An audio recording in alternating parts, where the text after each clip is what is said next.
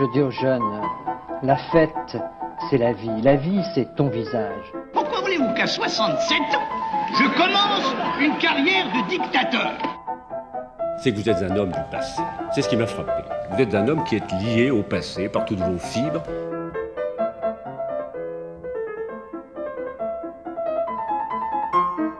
Bonne nuit les petits, faites de beaux rêves, tonton veille sur vous. C'est la réforme oui, la chienlit non. J'assume pleinement la responsabilité de cet échec et j'en tire les conclusions en me retirant de la vie politique après. Je vous demande de vous arrêter.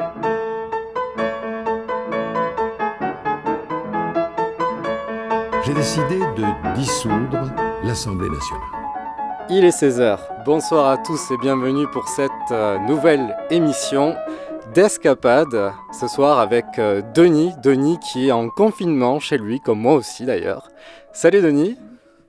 Bonsoir Osgur et bonsoir tout le monde, cette belle après-midi sur Radio Temps. Alors. Mais oui, effectivement, un confinement. Un confinement euh, sur le Python, comme, comme tout, tout le monde, la plupart du monde. Oui, restez bien chez vous, on va pas prendre de risques, surtout pour rien.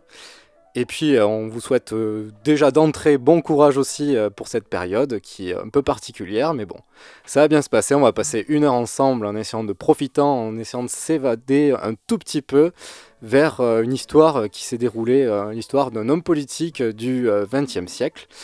Denis, je te laisse présenter cette personne. Oui, donc nous allons s'intéresser à ce grand homme, l'un des plus grands, de mon des plus importants et des plus influents de la première partie du XXe siècle.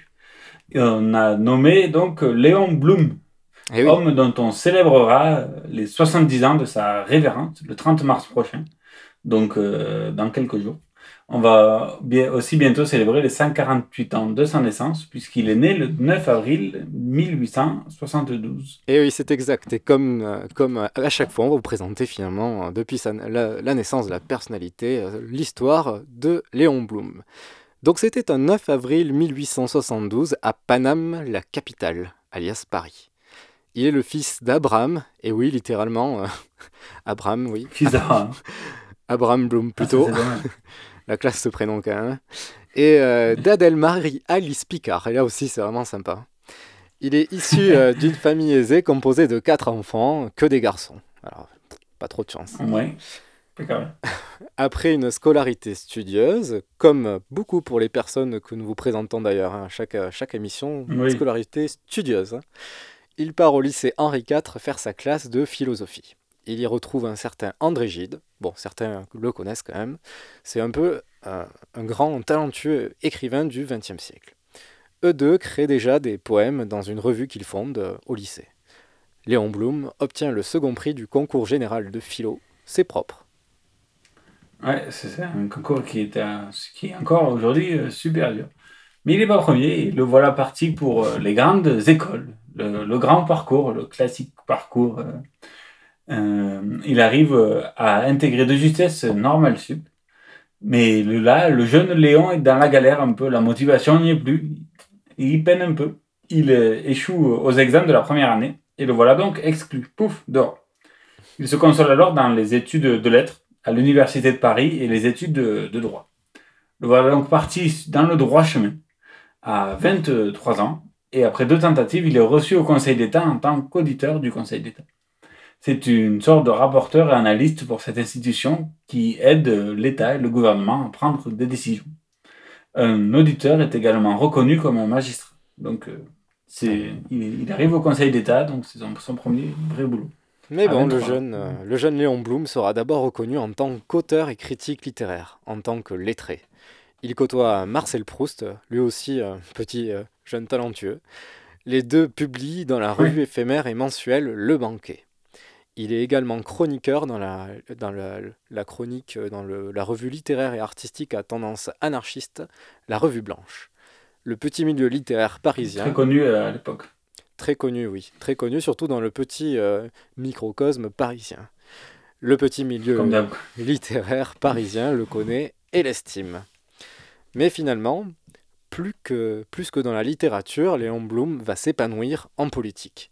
Sensible aux idées républicaines de gauche, c'est lors d'une terrible affaire qui aura scindé la France en deux, euh, la France veuve de l'Alsace et la Lorraine, que finalement Léon Blum va s'impliquer, s'engager.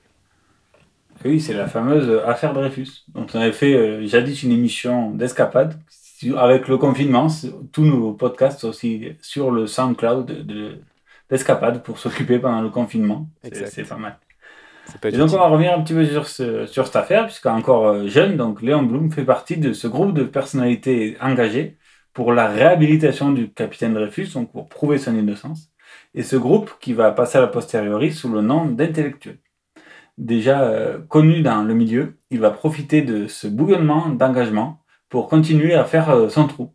Même s'il n'est pas encore une figure aussi remarquée qu'Émile Zola ou Bernard Lazare, évidemment. Il reste encore à la marge, mais il n'a même pas 25 ans promis à une carrière de fonctionnaire euh, et intellectuel. C'est l'affaire Dreyfus donc, qui fit basculer Bloom du côté de l'engagement politique. Avant, il était en plus côté littéraire et, c'est ce bouillonnement de politique qui va faire qu'il va passer à l'action. Qui va s'engager. Léon Blum est concerné à double titre par l'affaire Dreyfus. En tant qu'intellectuel, oui, et en tant que juif, Robert Badinter, dans une conférence sur Léon Blum, le qualifie d'un Dreyfusard qui n'est pas un des grands acteurs. Il y qualifie Léon Blum comme un exemple type d'un Israélite du temps, car c'est à la fin du, aussi du XIXe siècle que le mouvement sioniste voit le jour en Europe. Mouvement qui lutte pour la création d'un État juif indépendant pour mettre fin à l'oppression juive partout dans le monde. Et quelque part, eh ben, ils ont eu raison de le faire, hein, parce que malheureusement, ils ont connu des gros déboires. Mais le combat, qui fut victorieux en 1948, le sera par la création de l'État d'Israël. Bien que n'ayant pas, n'ayant pas 50 ans plus tard, quand même, 60 ans plus tard. Hein. Oui, c'est clair. Hein, ça, a pris un certain temps. ça a pris un certain temps, et puis un, massacre quand même mondial. Quand on voit le résultat, bon. Ouais, surtout. Euh, bien que n'ayant pas 30 ans, Léon Blum est reconnu déjà comme intellectuel brillant compagnon d'André Gide, comme on l'a dit, de Proust aussi, puis Paul Valéry, dans la fameuse revue blanche, revue d'avant-garde engagée euh, pro-Dreyfus, Dreyfus au fil du temps. Voilà, vous avez compris, une revue anarchiste en général, c'est plus Dreyfusard qu'anti-Dreyfusard. ça va de soi. Au début, euh, Léon Blum observe et ne remet pas en doute la justice contre Dreyfus. Ne, ne il ne pouvait pas soupçonner que sept juges, de, des plus hauts juges de l'État, puissent s'être tous trompés. En fait, euh, c'est pour ça que l'affaire Dreyfus au début a mis du temps à, voir le jour parce qu'on ne pouvait pas remettre en cause la justice. Et euh, un matin de 1897, Léon Blum va virer de bord. Et ici, on vous donne l'explication par euh, l'éminent Robert Badinter lors d'une conférence sur Léon Blum qu'on peut retrouver sur Internet et qui est très intéressante. Et ce qui va, va décider, Blum, à s'engager, c'est un homme lui aussi, il faudrait le mentionner au nombre des héros, c'est Lucien R., le bibliothécaire de l'école normale supérieure, une figure admirable entre toutes, un homme qui a exercé sur toute la jeunesse intellectuelle et particulièrement sur les normaliens une influence décisive. Et pendant l'été 97, euh, Lucien R., Léon Blum est à la campagne à côté de Paris, euh, va pédaler euh, tous les jours avec lui parce qu'ils ont des maisons proches. Et il lui dit, au cours d'une de ses promenades, euh, Blum, vous savez que Dreyfus est innocent? Et Blum, dans ses souvenirs, raconte, la phrase saisissante, Dreyfus, qui cela Dreyfus? Dreyfus, et il ajoute, il y avait bientôt trois ans que le capitaine Dreyfus avait été arrêté, condamné, dégradé et déporté.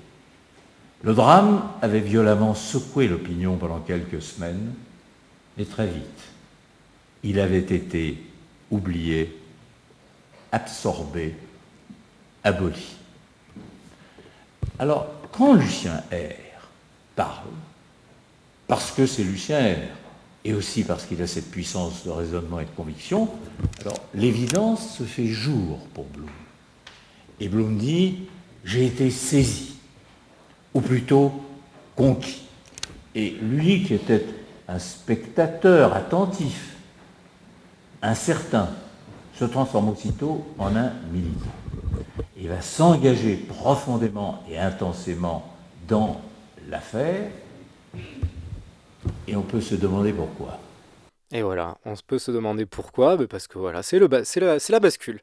La bascule, il s'engage maintenant en politique, il trouve cette affaire assez révoltante, et donc il y a une certaine prise de conscience. Bloom s'engage aussi en réaction à la réaction timorée des milieux israélistes, qui demeurent bien discrets dans la défense du capitaine Dreyfus. Bloom a aussi une conception très précise du sens de la justice, transmis en grande partie par Marie Bloom, sa mère. Il écrit Le juif est la religion de la justice, comme les positivistes ont la religion du fait ou Renan avant avait la religion de la vérité. S'il est plus complexe de définir ce qu'est une bonne justice, il est facile de reconnaître la victime de l'injustice selon Bloom, et en tant qu'auditeur au Conseil d'État. Bloom fait donc deux articles, participe à des réunions animées, anime des groupes pro-Dreyfus, du coup, euh, participe à des conclusions en tant que justice, un auteur du Conseil d'État, et fait aussi le suivi du procès d'Émile Zola, en signant tout modestement un juriste. Parce que du coup, il ne pouvait pas signer de son vrai nom euh, les comptes rendus du procès d'Émile Zola, parce mm. qu'il était un peu déjà engagé dans ce groupe-là. En fait. Car euh, en tant que membre du Conseil d'État, il a un devoir de réserve, donc il ne doit pas s'engager. Léon Blum va toujours se préoccuper que justice soit faite dans l'affaire Dreyfus. Mais une fois que l'auteur du forfait est reconnu et suicidé, donc celui qui a vraiment trahi euh, la nation, euh, le Esterhazy, le Dreyfus, euh, pardon, Léon Blum va se détacher un peu de l'affaire Dreyfus. Pour lui, le côté justice, le côté moral est, est, terminé. C'est le problème, et ce n'est plus son affaire. Si euh, Léon Blum donc, a joué un rôle modeste dans l'affaire Dreyfus, l'affaire Dreyfus a quant à elle joué un rôle de catalyseur dans la vie de Léon Blum. C'est elle qui va le faire pencher du côté de l'engagement politique et de la mouvance socialiste de son époque. Mm. Il réunit ses pensées dans une série d'articles pour l'hebdomadaire euh, Marianne en 1935, donc 40 ans plus tard, preuve que ça a quand même bien cogité là-dedans et que ça c'était vraiment euh, le, le, déclencheur de quelque chose ces années-là. Et euh, le bouquin qui s'appelle Souvenir sur l'affaire. Et dans sa conférence, Robert Badinter le, le, décrit comme un chef-d'œuvre au même titre que le voyage en Amérique de Alexis de Tocqueville. je pense que je vais me programmer ce, pro, procurer ce bouquin pour la quarantaine, ça, ça, me semble fort intéressant. Je ne le connaissais pas. Que de belles choses à faire pendant cette quarantaine. À la suite, ah, on a du temps, on en profite. Et eh oui, oui, la culture. C'est rare d'avoir du temps. À la suite de l'affaire, Léon Blum se rapproche de plus en plus de Jean Jaurès et se définit même comme son chien fidèle. Bon, oui, voilà, un bon chien fidèle, hein, parce que ça peut être péjoratif aussi. De tout. Mais c'est lui qui dit ça, donc. si c'est lui qui le dit. Il le suit partout, Jean Jaurès étant une figure euh, centrale du socialisme français, comme vous le savez, mais également aussi du socialisme mondial, de la fin du 19e Du socialisme euh, carmosin aussi, De Carmo, de nos chers amis euh, voisins Carmo, oui. À ses côtés, ses convictions socialistes se structurent. En 1904, il participe au fondement du journal L'Humanité avec Jaurès. Et oui, c'est un, journal socialiste à l'époque mais le socialisme aussi était peut-être un peu différent. Et en 1905, à l'Union des mouvements des gauches socialistes en France, connue sous le nom, sous le cycle de la SFIO, dit autrement section française de l'internationale ouvrière. Car c'est vrai qu'à l'époque, on est encore attaché à l'idéal d'une internationale ouvrière. Mais en 1905-1906, le journal L'Humanité devient de plus en plus le journal du parti de, du, de la SFIO et donc euh, Bloom s'en détache pour repasser vers son activité de critique littéraire euh, plutôt indépendant. Voilà, il n'est pas encore l'homme de deux parties euh, de la SFIO. c'est pas encore, c'est pas encore son, il n'est pas encore 100% engagé quand même. Il est convaincu, mais de loin pour le coup. Et un homme de l'ombre, plus qu'un homme public encore, à cette époque, au tournant du XXe siècle. Et donc, de là, il va publier un bouquin aussi, parce que c'est quand même un homme de lettres, Léon Blum. Donc, il a publié un bouquin en 1907, un bouquin plutôt provoque, euh, c'est un homme un peu provocateur quand même. On l'a vu dans les diverses revues avec, qui il était engagé, puis très Dreyfusard. Donc, euh, ce bouquin provoque, à l'époque, s'appelait Du mariage. Et c'est un bouquin un peu contre la société des bonnes mœurs bourgeoises dans laquelle il est né et il baigne encore euh, du haut de ses 30 ans. Il défendait l'émancipation sexuelle des femmes et des hommes de son temps. Donc on va écouter cette fois-ci une intervention de la Fondation Jean Jaurès qui parle justement de cette émancipation des femmes. Néanmoins, c'est en 1907 que, que Bloom, donc alors critique littéraire, euh, rassemble toutes ses réflexions euh, dans un essai très iconoclaste du mariage. Donc comme je l'ai esquissé tout à l'heure, il part du principe que le mariage ne fonctionne plus euh, du fait des, des pesanteurs de son époque. Il se propose donc de réformer le mariage en partant d'un postulat assez simple, à savoir que la vie des individus se divise en deux phases. D'un côté, une phase polygamique, liée à la jeunesse, à la découverte de la sexualité, dans laquelle euh, toutes les personnes, hommes ou femmes, ont envie d'avoir des relations sexuelles euh, multiples. Euh, et cette phase polygamique est suivie d'une phase monogamique qui arrive avec la stabilité et l'âge, et dans laquelle on peut se marier. or, selon Bloom, pourquoi le mariage échoue? Mais c'est parce que les femmes sont encouragées à arriver vierges au mariage, alors que les hommes, eux, sont encouragés à avoir de multiples aventures sexuelles. Donc ils trouvent rapidement la panacée, à savoir, les jeunes femmes n'ont qu'à se comporter comme les jeunes hommes et à mener, comme il dit entre guillemets, leur vie de garçon, c'est-à-dire avoir de multiples relations prénuptiales. Voilà, c'était une intervention enregistrée sur euh, la Fondation Jaurès. Je ne sais pas si je dis Fondation de France, mais c'est Fondation Jaurès. Euh, donc voilà, il a quand même une certaine forme d'égalité hein, entre hommes et femmes en disant bah, si, les hommes font ceci, bah, les femmes peuvent faire cela aussi plutôt libertin, euh, le, le Léon Blum euh, jeune trentenaire de l'époque. Libertin, comme euh, la fameuse chanson de Mylène Farmer, Libertine. Fallait l'oser, merci Denis pour l'idée.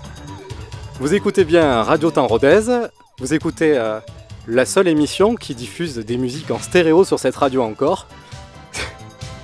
c'est incroyable, c'est des effets qui permettent d'avoir un son différent à gauche et à droite. Profitez parce que c'est pas tout le temps sur cette radio. Mylène Farmer, Libertine.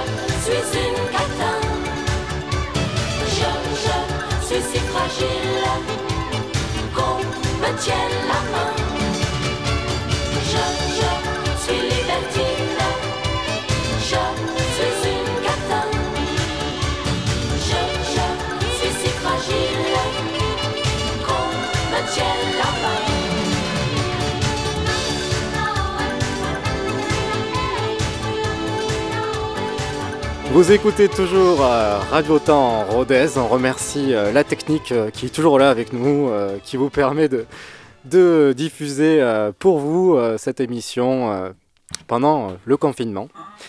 Et surtout des, des musiques en stéréo, parce que c'est pas tout le temps le cas voilà. sur Radio Temps Rhodes. Non, c'est incroyable. En stéréo tonique, comme on dirait dans les années 80. C'est quelque chose qui date d'hier.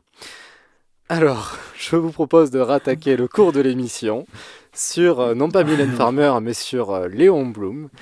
Et euh, donc, On aurait aimé, ce sera peut-être pour la prochaine. une heure de Mylène Farmer. Non, j'espère qu'on ne le fera pas, même si... Après euh, trois mois de confinement, on va, on va faire des émissions de plus en plus euh, Dépressive. exotiques. non, on va se concentrer sur Léon Blum, grande figure du socialisme du XXe siècle. Donc, on est en Comme Mylène 1914 et euh, Léon Blum est réformé pour cause de myopie. Et oui, c'est quelqu'un qui porte des lunettes, Oui. qui voit très mal. Et donc, à l'époque, il était, l'armée était intransigeante. Et donc, euh, si jamais euh, quelqu'un avait, avait une petite excuse pour ne pas y aller, bah, était plutôt exempté. Donc voilà, myopie, c'est niet. Il ne fera donc pas la première guerre. Quel dommage.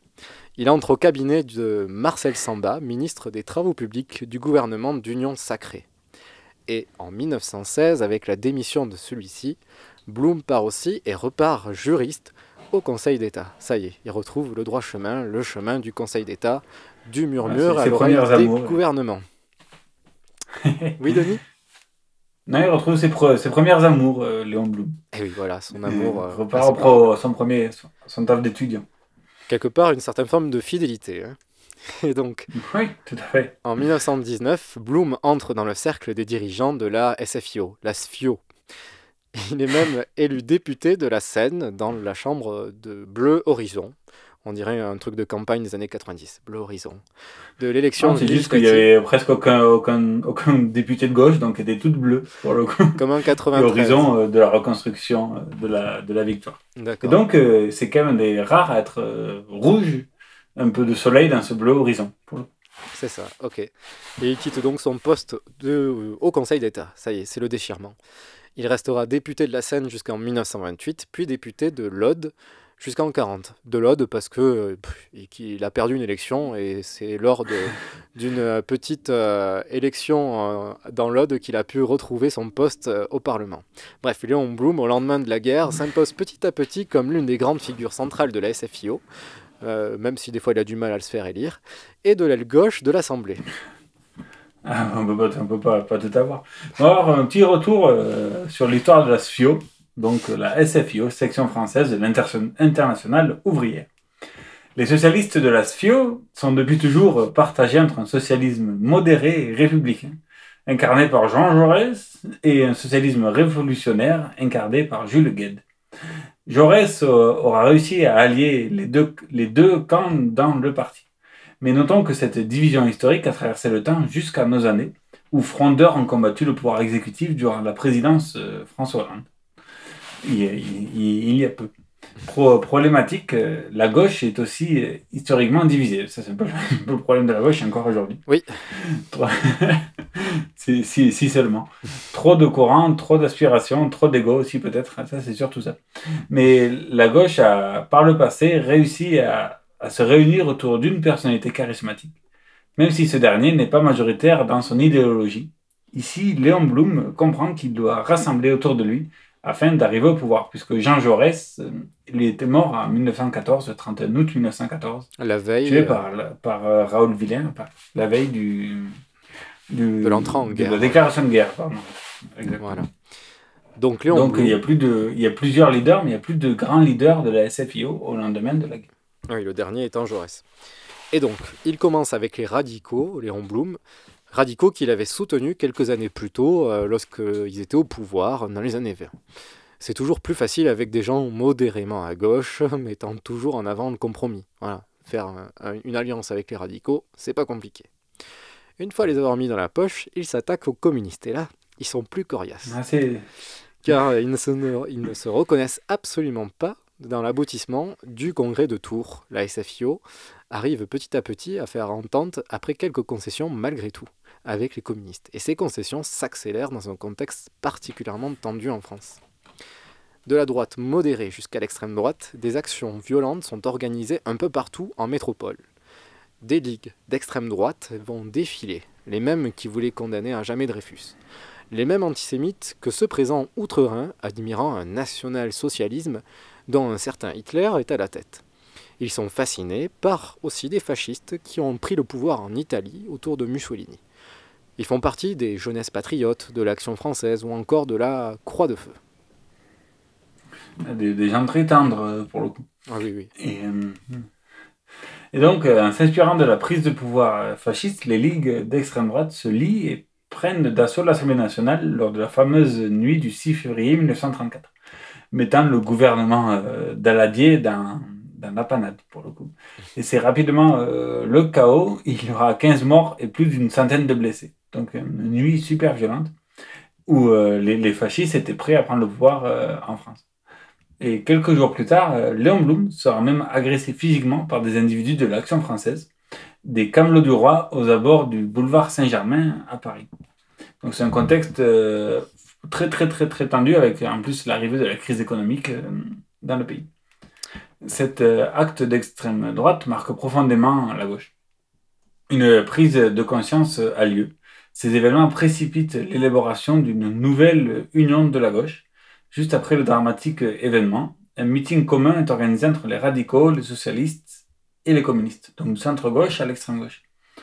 Un premier meeting commun.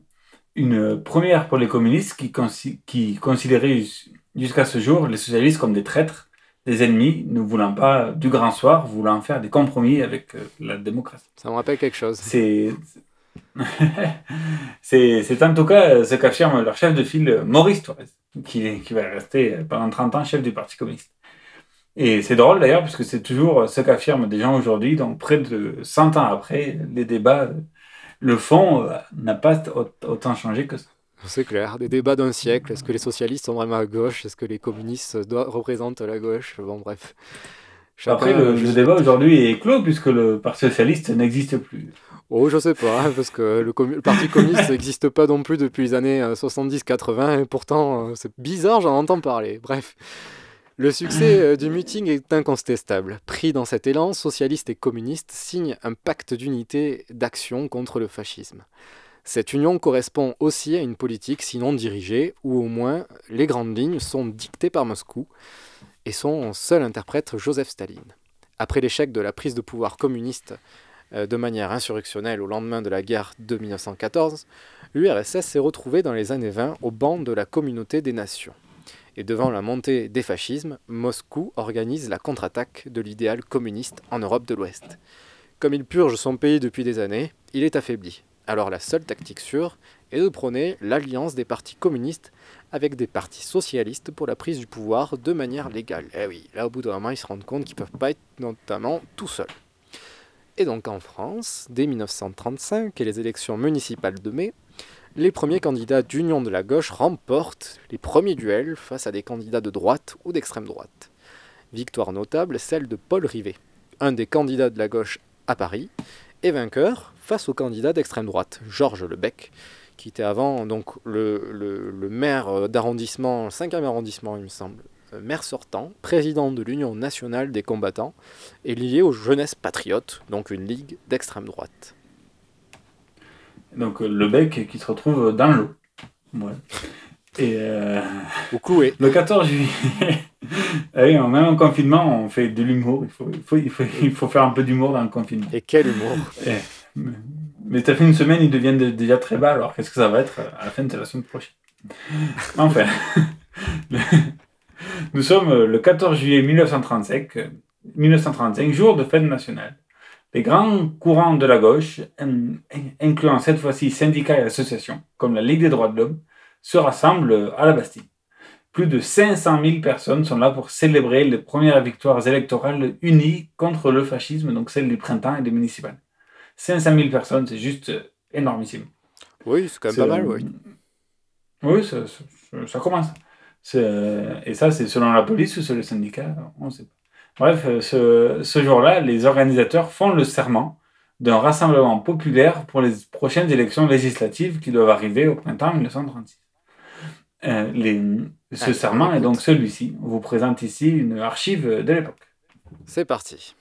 Ce n'est pas par hasard que le 14 juillet 1935 renouvelle l'esprit du 14 juillet 1789, au matin duquel une lumière était dans tous les esprits et dans chaque cœur une voix répétant Et tu prendras la Bastille. Le peuple de ce pays ne se laissera pas ravir la liberté, bien suprême, sans lequel rien de grand, de vivifiant ne saurait être créé. Au nom de tous les partis et groupements de liberté et des organisations ouvrières et paysannes, au nom du peuple de France, rassemblés aujourd'hui sur toute l'étendue du territoire, nous, représentants mandatés ou membres du Rassemblement populaire du 14 juillet 1935, animés par la même volonté de donner du pain aux travailleurs, du travail à la jeunesse et la paix au monde, nous faisons le serment solennel de rester unis pour désarmer et dissoudre les ligues factieuses,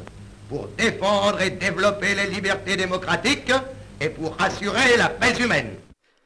Peu après le rassemblement du 14 juillet, un comité national du Rassemblement populaire est créé.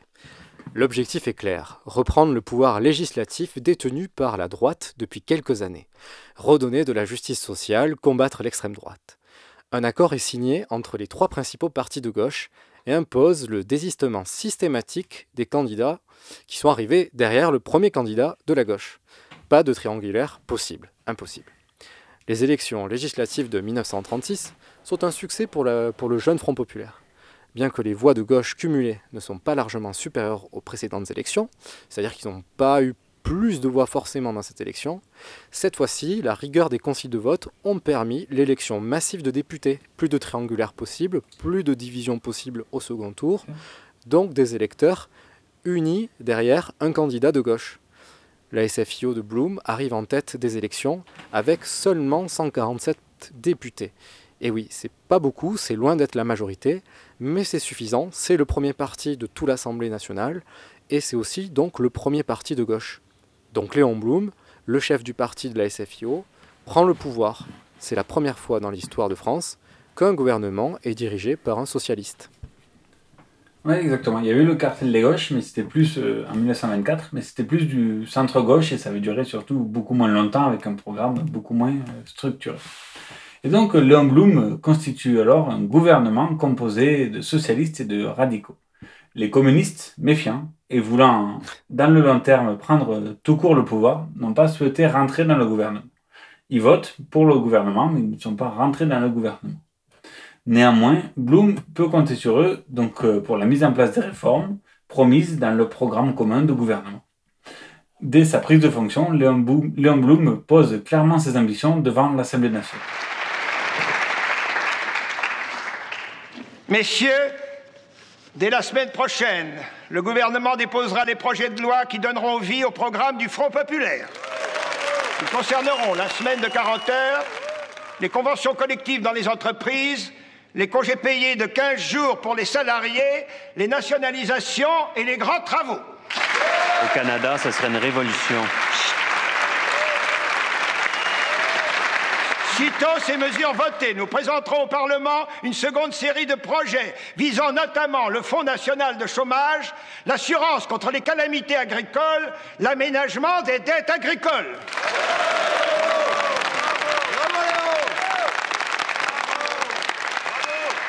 Un régime de retraite garantissant contre la misère les vieux travailleurs des villes et des campagnes.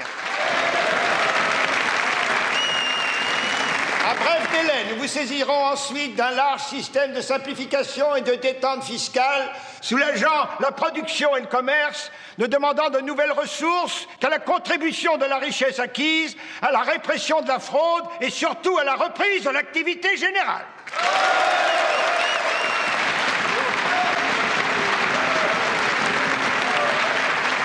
Tandis que nous nous efforcerons ainsi de ranimer l'économie française, de résorber le chômage, d'accroître la masse des revenus consommables, de fournir un peu de bien-être et de sécurité à tous ceux qui créent par leur travail la véritable richesse, nous aurons à gouverner le pays. Démagogue Démagogue Nous assurerons l'ordre républicain Et si les institutions démocratiques étaient attaquées, nous en assurerions le respect inviolable avec vigueur, la fidélité à nos engagements, telle sera notre règle, le bien public, tel sera notre but. Eh oui, sacré programme, hein, n'est-ce pas, Denis? Quel... Grave, quel démago, quel démago. Non, et c'est un extrait du, euh, du film euh, Thérèse euh, et Léon de, de, de l'an 2000, avec euh, donc l'histoire de Thérèse Bloom, sa femme, et sa deuxième femme, et Léon Blum. Donc, euh, film Thérèse et Léon, avec euh, Léon Blum interprété par Claude Rich, le brillant Claude Rich. Donc, qui n'a pas du tout la voix qui ressemble à Léon Blum, mais, mais qui interprète très, bien Léon Blum, pour le mais quel démago, quand même, dans son discours, quel démago. Non, il, ra- il rappelle bien ce qu'on a souvent critiqué à la gauche communiste, même les années 80 et tout ça, euh, qui veulent bien s'inscrire dans l'ordre républicain et qui sont pas là pour la révolution et, tout ça. Il le rappelle bien en fin du discours. Et donc, euh, partout en France, à cet été 1936, des fêtes populaires sont organisées. À premier lieu paradoxal, des grèves sont spontanément ont lieu. En, en fait, elles ont pour but de faire pression au patronat pour la, prise, la mise en place des mesures sociales du gouvernement. Ainsi, 3 millions de grévistes, c'est énorme, mettent la pression sur le gouvernement fraîchement élu. C'est un beau soutien. Le gouvernement est surveillé. Ils doivent appliquer à l'être leur programme et, si ce n'est même plus loin, aller dans les réformes. À noter que Léon Blum sera le premier à nommer des femmes ministres dans son gouvernement, alors qu'elles ne pouvaient ni même voter ni être éligibles. c'est pas mal. Vous pouvez décider, mais euh, en tant que ministre, mais vous pouvez pas voter. C'est pas mal. Euh, c'est relativement paradoxal. Elles, euh, elles ne sont que trois et n'occupent euh, pas de fonction régalienne, évidemment. La France a alors un retard sur d'autres nations en, en termes de droit de vote des femmes, comme la Nouvelle-Zélande, la Nouvelle-Zélande qui l'a eu en 1890, si je ne m'abuse, ou même la Turquie, qui a eu le droit de vote bien plus tôt, n'est-ce pas, cher Oscar que nous? Oui, 1934, il me semble. Oh, c'était deux ans précédemment. Mais alors qu'il y a en Deux France, ans avant, faudra- mais voilà. en France, euh, 45 quoi. Voilà, qu- 44, Oui, première élection en 45. Voilà, c'est ça. Le- la fin de la, la- la Seconde Guerre mondiale. Très rapidement, le gouvernement commence par réformer le Code du travail. ça me rappelle Une rencontre est... Oui. Et quand tu regardes, Denis, c'est à chaque fois les, les mêmes choses dans les programmes de gauche. hein. On- Donc au début, réforme du, du Code du travail et mesures sociales. Une rencontre est organisée entre patronat et syndicats, CGT en tête de ligne. Les accords de Matignon sont signés et mettent en place la création des conventions collectives. C'est des conventions que beaucoup connaissent, ça permet de protéger au plus près les salariés, c'est-à-dire que à l'époque, les conditions de travail étaient les mêmes pour tous, peu importe où les salariés travaillaient, sans prendre en compte la pénibilité dans des secteurs tels que dans les mines, la production d'électricité ou encore du transport. Et donc Pas de avec différenciation les et selon les branches. voilà, donc avec les conventions collectives, en fonction de la branche, si elle travaille dans les mines, l'électricité ou le transport, on n'a pas les mêmes dispositions, et on a de la prise en compte de la pénibilité.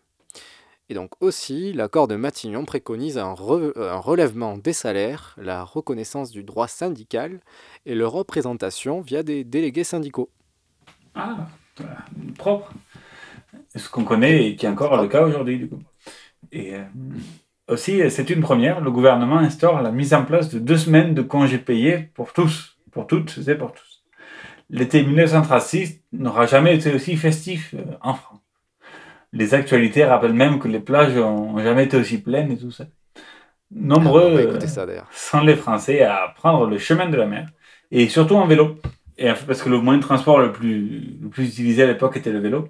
Il y a des photos de, dans les gares où il y a des tas de vélos.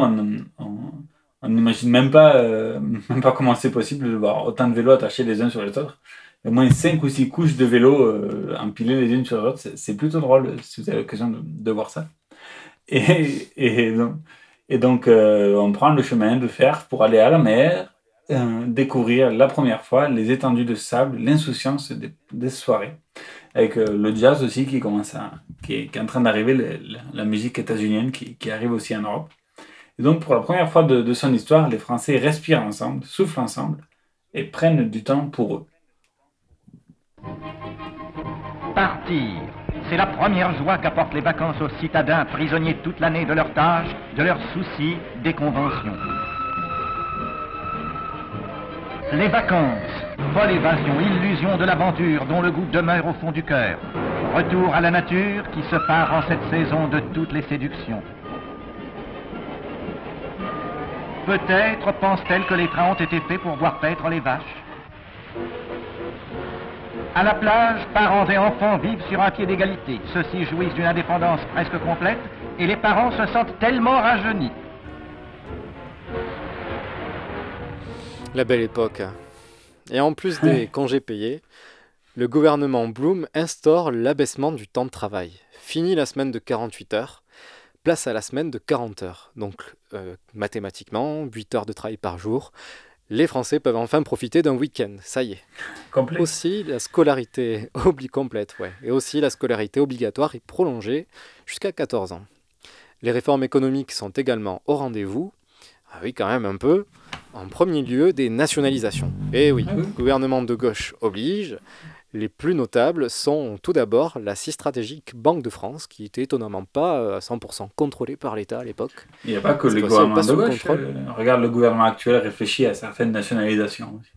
Bon, contraint par la crise. Non, ça- mais- Eh ben, écoute, c'est, c'est, c'est en tout cas un des points communs de beaucoup de gouvernements de gauche euh, jusqu'à un certain moment de l'histoire. hein. C'est vrai que entre euh, 2012 et 2017, euh, la nationalisation n'a pas été très... euh, comment dire On ne voyait pas que ça. Bref, la nationalisation également dans l'aéronautique avec la création d'Air France et aussi des regroupements de plein de sociétés de production de l'aéronautique. Et enfin, chemin de fer, la nationalisation des grands groupes privés permettent la création de la Société nationale des chemins de fer. Elle veut tout dire, elle le porte si bien, c'est bien la SNCF. qui arrive à l'heure à l'époque. Non, je plaisante. Par euh, ces réformes, par ces réformes, Léon Blum euh, bouleverse considérablement la manière dont les Français s'organisent, voient la semaine, voient le- le- leur emploi du temps, leur année et voient le temps libre aussi. On crée pour la première fois du loisir en fait. Le concept de loisir arrive dans, dans la vie des Français à ce moment-là. Que ce soit au boulot ou à la pénibilité est mieux prise en cause ou pris en compte ou que ce soit dans la vie personnelle des Français qui ont faim. Donc on prend du temps. Se cultiver, se divertir, se reposer. Et, aussi chanter, puisqu'on va proposer une chanson d'époque où on, croyait fermement au, Premier ministre, au président du Conseil. Euh, qui la chanson s'appelle euh, Vas-y Léon, qui encourage euh, Léon Blum dans ses réformes. Et le, le chanteur, euh, il s'appelle Montéus, donc euh, chanson d'époque. Vas-y Léon C'est tout le pays frémit d'impatience, c'est tout un peuple qui réclame du pain. Vas-y sans peur, tente ton expérience, nous sommes là pour faire taire les coquins. Vas-y Léon, défends ton ministère. Vas-y Léon, faut que Marianne ait raison, car Marianne est une aumônière et les ailes de son moulin, moulin doivent tourner pour les prolétaires, pour que les gueux ne crèvent plus de faim, de faim, de faim. Ce qu'il faut, Léon, c'est la paix dans le monde. Commençons donc à la faire chez nous. À bas le canon, à bas le canon qui gronde. Il faut que l'amour nous donne rendez-vous. Vas-y, Léon, défends ton ministère. Vas-y, Léon, faut que Marianne ait raison. Car Marianne est une meunière. Et les ailes de son moulin, moulin doivent tourner pour les prolétaires, le peuple ne crée plus de faim, de faim, de faim. Ce qu'il faut, Léon, secourir la vieillesse. Pas de médaille, mais du feu et du pain. Repose aux vieux, afin que la jeunesse puisse travailler et ne plus tendre la main. Vas-y, Léon, défends ton ministère. Vas-y, Léon, faut que Marianne ait raison, car Marianne est une meunière, et les ailes de son moulin, moulin doivent tourner pour les prolétaires, pour que les ne crèvent plus de faim, de faim, de faim. Ce qu'il faut, Léon, montrer que la République ne peut pas vivre sans la liberté. Sans liberté, rien de démocratique. Sans liberté, pas de fraternité. Vas-y, Léon, défends ton ministère. Vas-y, Léon, faut que Marianne ait raison, car Marianne est une meunière. Et les ailes de son moulin, moulin doivent tourner pour les prolétaires, pour que le peuple ne manque plus de pain, de pain, de pain.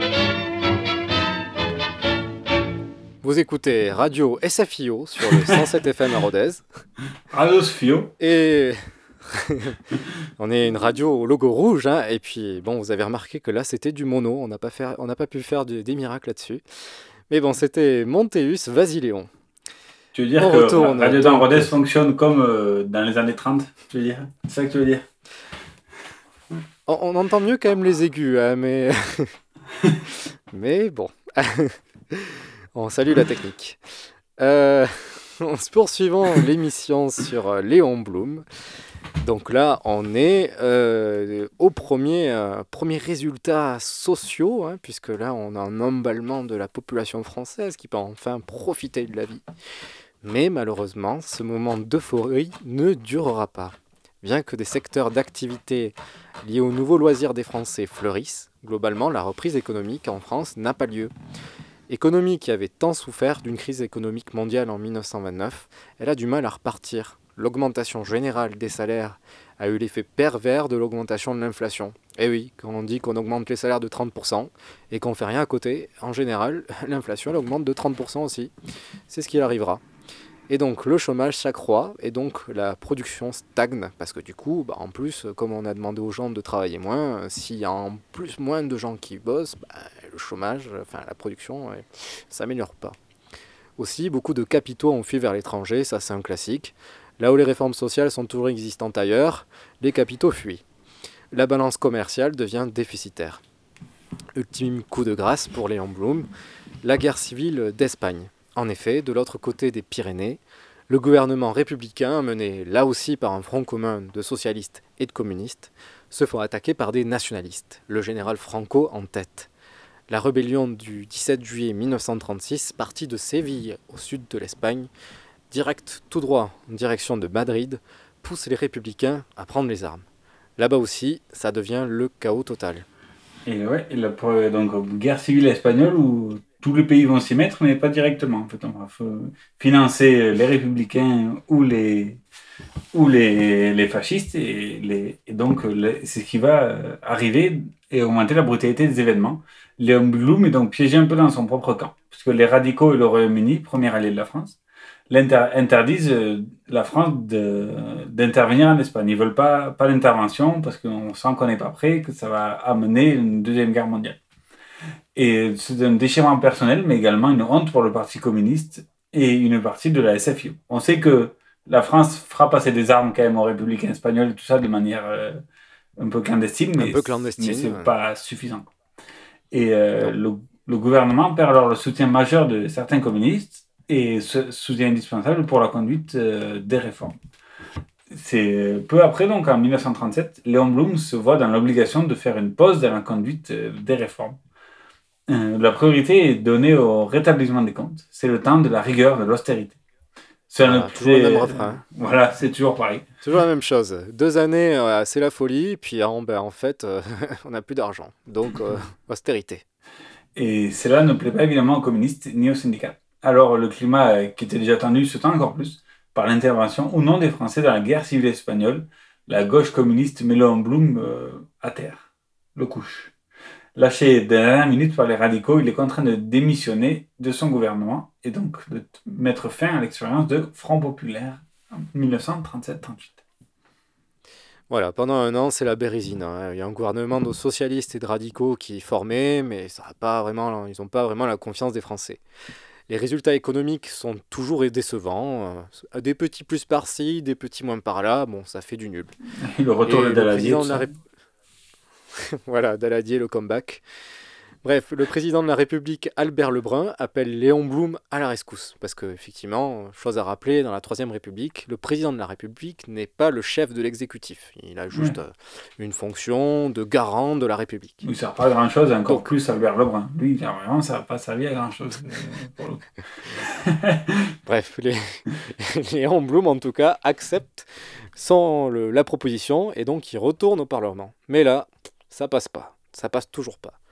Sans les communistes, de toute façon, ça passe pas vraiment. Il ne peut toujours rien faire. Il ne peut pas passer de loi ou quoi. Il n'a pas de majorité. Et donc, au bout de seulement 28 jours, Léon Blum démissionne une nouvelle fois. Et voilà, ça repart. Arrive ensuite la guerre. Léon Blum hors du pouvoir, mais toujours député euh, de l'Aude, le- l'endroit qu'il avait élu euh, dans une élection partielle, fait partie des 80 députés à voter contre l'attribution des pleins pouvoirs au maréchal Pétain. Et ça, ça on va le voir, ça a eu un petit retour sur le bâton. Bon, en tout cas, ça a eu sans effet, si ce n'est pour l'honneur. Devant la débâcle, il part se réfugier chez un ami à Colomiers. à côté de Toulouse.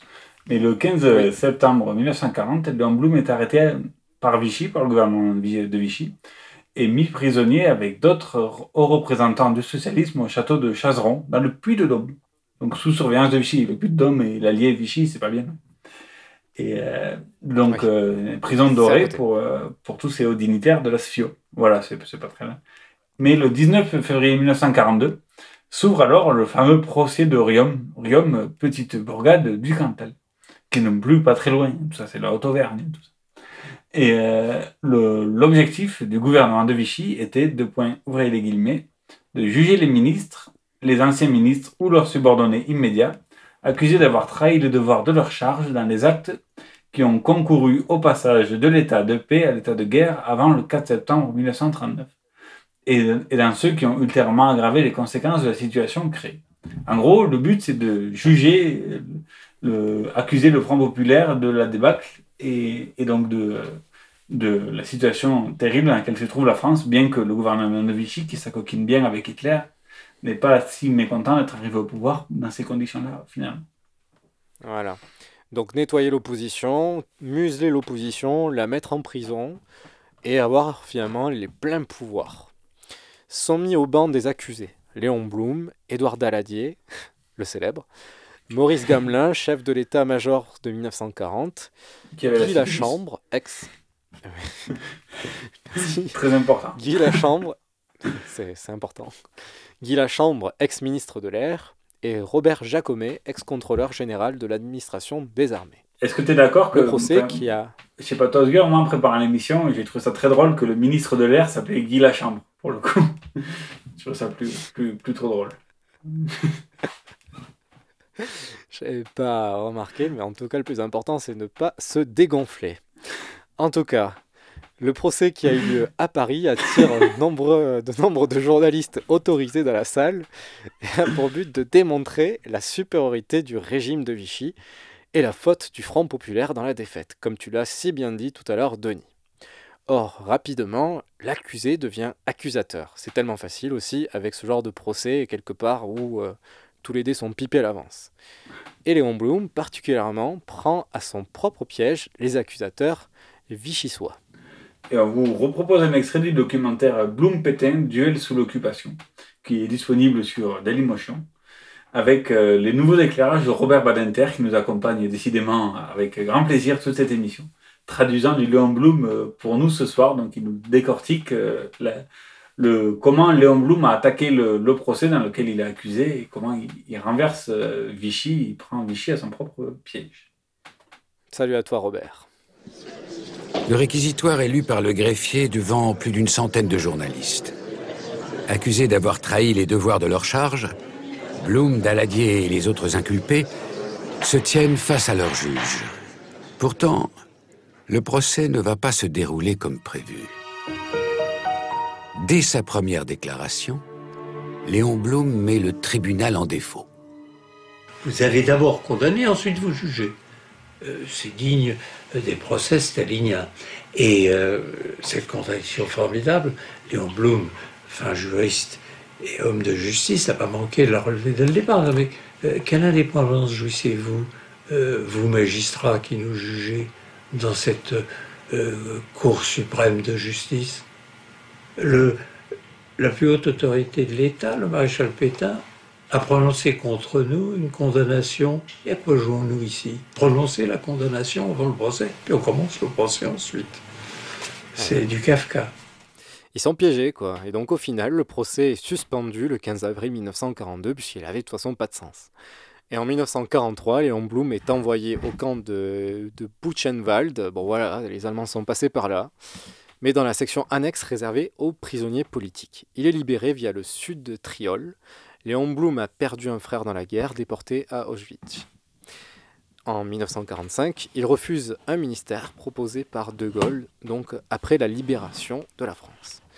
La 4ème République a pris le pouvoir en janvier 1946. La démocratie revient en France. Vincent Auriol, président de la République toulousain et socialiste, rappelle Léon Blum comme président du Conseil lors du, ministre, du ministère dit de la Saint-Sylvestre, qui a duré du 12, septembre, du 12 décembre 1946 au 16 janvier 1947. À l'époque où le ministère durait très longtemps. Mais il n'y avait que des ministres socialistes. Ça n'a pas duré longtemps, mais il n'y avait que tous les ministres étaient socialistes. Ou apparentés Fillon, en tout cas. Bref, euh, le temps est venu de conclure parce que la France est revenue en démocratie. En 1945, Léon Blum prend la retraite du pouvoir. Il a alors plus de 70 ans. Témoin à plusieurs euh, procès, notamment celui contre Pétain, sur euh, la cagoule, qui était une organisation d'extrême droite, etc. Léon Blum s'éteint le 30 mars 1950, donc euh, il a bientôt 70 ans, dans sa villa de Jouy-en-Josas, près de Versailles. Il eut le droit des obsèques nationales, s'il vous plaît, le 2 avril 1950, dans une France qui était en pleine reconstruction, dans une France un peu plus douce, qui avait effacé un peu la guerre, qui essayait de passer à autre chose. Douce comme euh, Charles Trenet l'a si bien chanté en 1947, Douce France, c'est sur euh, Radio Temps Rodez, vous êtes bien sur le 107 FM. Merci de nous écouter. en stéréo. Il revient à ma mémoire des souvenirs familiers. Je revois ma blouse noire lorsque j'étais écolier. Sur le chemin de l'école, je chantais à pleine voix des romances sans paroles, vieilles chansons d'autrefois. Douce France, cher pays de mon enfance, bercé de tendre insouciance, je t'ai gardé dans mon cœur. Mon village, au clocher, aux maisons sages, où les enfants de mon âge ont partagé mon bonheur. Oui, je t'aime, et je te donne ce poème. Oui, je t'aime, dans la joie ou la douleur. France, cher pays de mon enfance, bercé de tendre insouciance, je t'ai gardé dans mon cœur.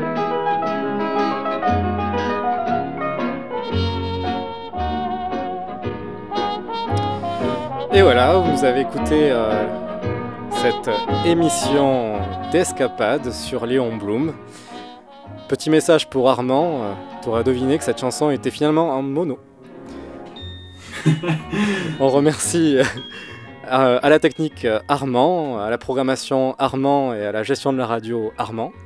Et aussi toutes les équipes euh, d'RTR qui, qui font quand même de belles choses euh, pendant ces- ce confinement obligatoire avec plus de direct et tout ça. Et, euh, Oui, donc, et euh, euh, tous les jours, vous retrouvez euh, toute l'équipe pour des émissions de solidarité pour la radio, pour les, les Ruténois, pour les Aveyronnais. Et donc, euh, restez chez vous, n'oubliez pas, comme nous, comme nous euh, ici, Euh, bien qu'on est séparés de quelques kilomètres, on fait une émission en, duplex. Et si, et si vous ennuyez, donc vous retrouver tous les podcasts d'Escapade aussi, soit sur Deezer ou bien sur SoundCloud, si vous vous ennuyez. À bientôt